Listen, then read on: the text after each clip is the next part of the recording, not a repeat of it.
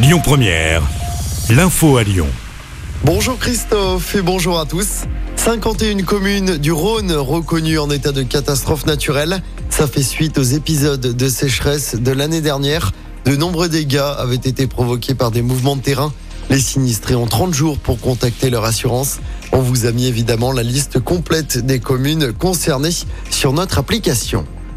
Des condamnations après les violences en marge de la manifestation du 1er mai à Lyon. Six personnes étaient jugées hier en comparution immédiate. Elles ont toutes été condamnées. Des peines de 3 à 10 mois de prison avec sursis. Les individus avaient été interpellés en flagrant délit en train de jeter des projectiles sur la police. Cinq d'entre eux devront suivre un stage de citoyenneté à leurs frais et ont interdiction de manifester pendant un an. Deux autres personnes arrêtées lundi seront jugées prochainement. Au total, 66 personnes avaient été interpellées à Lyon lors des manifestations contre la réforme des retraites.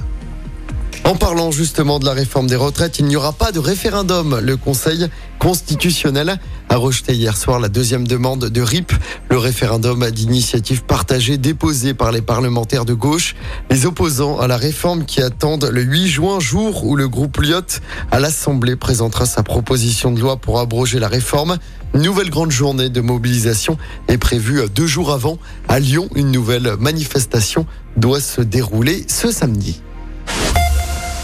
Dans l'actualité à Lyon, les prostituées de Gerland sous le coup d'une expulsion après un arrêté contre le stationnement de leur camionnette. La préfète du Rhône, Fabienne Bussiot, a pris un arrêté hier. Une vingtaine de rues du quartier de Gerland sont concernées. Aucune date d'expulsion n'a été communiquée par la préfecture.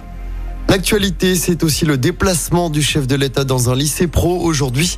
Emmanuel Macron va se rendre dans un lycée professionnel de Charente-Maritime pour exposer les modifications qu'il souhaite apporter à la filière, filière qui représente tout de même un lycéen sur trois en France.